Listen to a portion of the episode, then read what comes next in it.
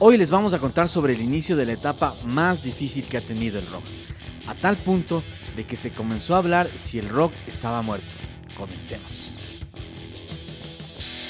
Crónica de una muerte anunciada.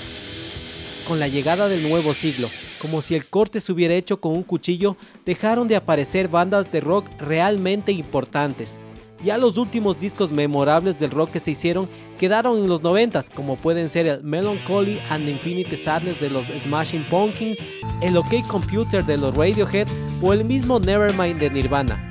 No quiere decir que a partir del año 2000 no hubo más grupos de rock, ya que estaban los Arctic Monkeys, My Chemical Romance, The Killers, Fall Out Boy, Franz Ferdinand, Kings of Leon, Panic at the Disco, Evanescence, Cedar, y seguro otros más, pero ya no tuvieron la fuerza de antes. Y esto puede ser a que su propuesta en la mayoría de los casos apuntaba más hacia un pop rock. Tranquilamente se podían escuchar sus temas tanto en las estaciones de rock alternativo como en las de pop. En conclusión, el rock para jóvenes se preocupó más por las ventas, más por el empaque y la presentación que por la música.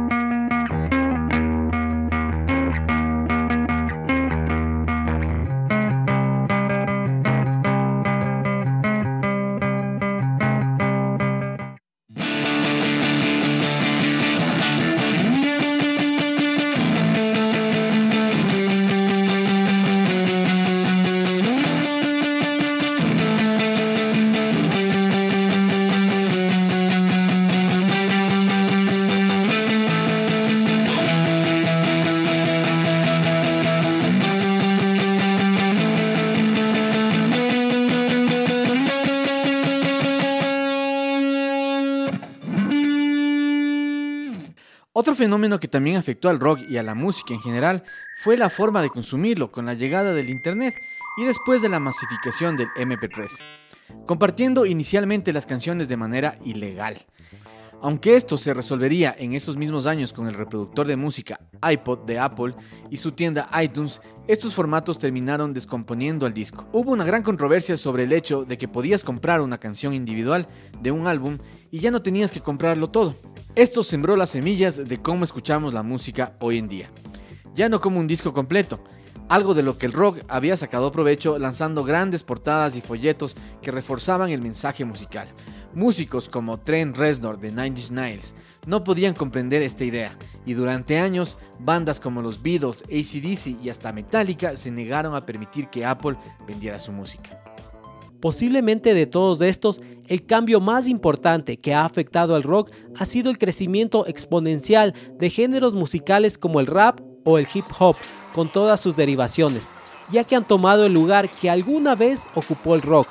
El hip hop con todo su entorno de cultura urbana y marginal, de barrios periféricos, con su actitud claramente política y la presencia sonora de letras que disparan hacia todos lados, ha logrado conectar mejor con la juventud actual. Con esto, yendo aún más allá, el problema del rock es hasta demográfico. Los compradores de música rock generalmente han sido hombres jóvenes y blancos, y aquí la representación importa.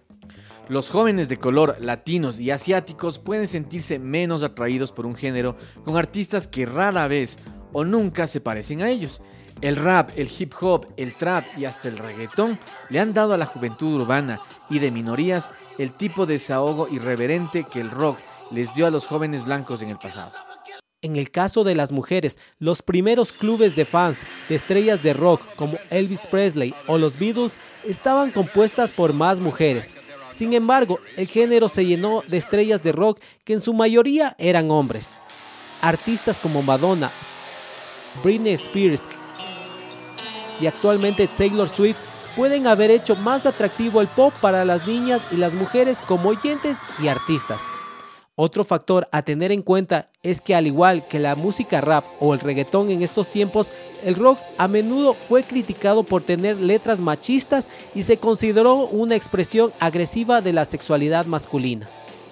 Y a todo esto, ¿Qué ha pasado con la guitarra eléctrica? Este símbolo fundamental del rock del que venimos hablando, pues a partir del 2008 las ventas de guitarras eléctricas comenzaron a decaer. Empresas como Fender o Gibson han tenido dificultades económicas. De hecho, Gibson se declaró en bancarrota en el 2018. El minorista más grande de instrumentos musicales en Estados Unidos, Guitar Center, también se declaró en bancarrota en el 2020. Algunas de las razones para este bajón en las ventas Puede ser el hecho de que ya han pasado muchos años desde que aparecieron los últimos héroes de la guitarra. Esos que inspiraron a cientos de chicos a colgarse el instrumento y tocar esos riffs y esos solos memorables del rock. La tecnología además trajo cambios y la guitarra eléctrica tuvo más competencia. Aparecieron cajas de ritmos, teclados, sintetizadores, módulos y con dispositivos móviles incluso aplicaciones para hacer música. Todo esto de una manera más intuitiva y acorde a los nuevos tiempos. La guitarra, en cambio, demanda un gran esfuerzo extra. Horas de práctica hasta tocar un acorde limpio y durante ese tiempo apoyas en los dedos. Además, tener que afinar la guitarra cada vez que se quiere tocar. No por nada, según las investigaciones de Fender, el 90% de los guitarristas primerizos abandonan el instrumento al primer año.